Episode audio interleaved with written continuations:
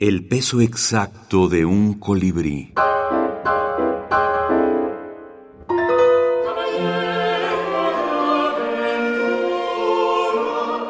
Juan Armando Eple, In Memoriam, Micro Quijotes.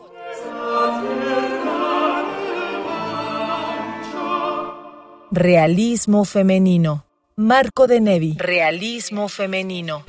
Teresa Panza, la mujer de Sancho Panza, estaba convencida de que su marido era un botarate porque abandonaba hogar y familia para correr locas aventuras en compañía de otro aún más chiflado que él. Pero cuando a Sancho lo hicieron en broma, según después se supo, gobernador de Barataria, Teresa Panza infló el buche y exclamó, Honor al mérito. Sancho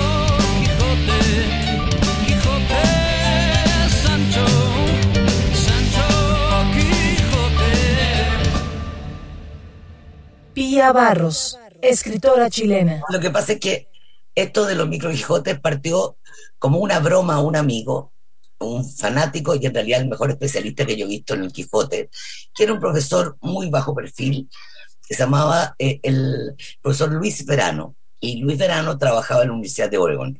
Y tú le nombrabas el Quijote y se lo sabía de memoria, que era una cosa horrorosa. Todo, todo lo que tenía que ver con Entonces, de algún modo esto partió por eh, hacer un homenaje también a Luis Verano. Micro Quijotes.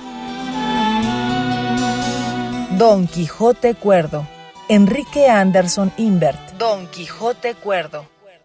El único momento en que Sancho Panza no dudó de la cordura de Don Quijote fue cuando lo nombraron, a él, a Sancho, gobernador de la ínsula barataria. Pero en el caso del Quijote, lo que hay ahí también es gente que es especialista en literatura o en su defecto escritores que se dejaron maravillar por el Quijote por sus ejemplos, que a su vez son eh, cuentos cortos dentro de la novela, entonces que, que, que, a su vez permite como meter como esta caja china de poner dentro cada vez cosas más breves y trabajar en, este, en esta idea del Quijote como, como punto de partida, porque también es como un pu punto de partida la lengua, del uso del castellano, eh, del idioma de Castilla, que de algún modo nos hermana a un montón de culturas que tenemos primeros pueblos que no hablaban esa lengua.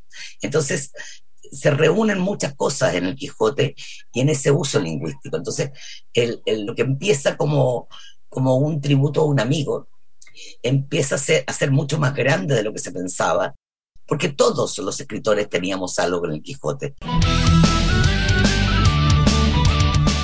Micro Quijotes 2 edición, selección y prólogo de Juan Armando Eple, Academia Norteamericana de la Lengua Española 2015.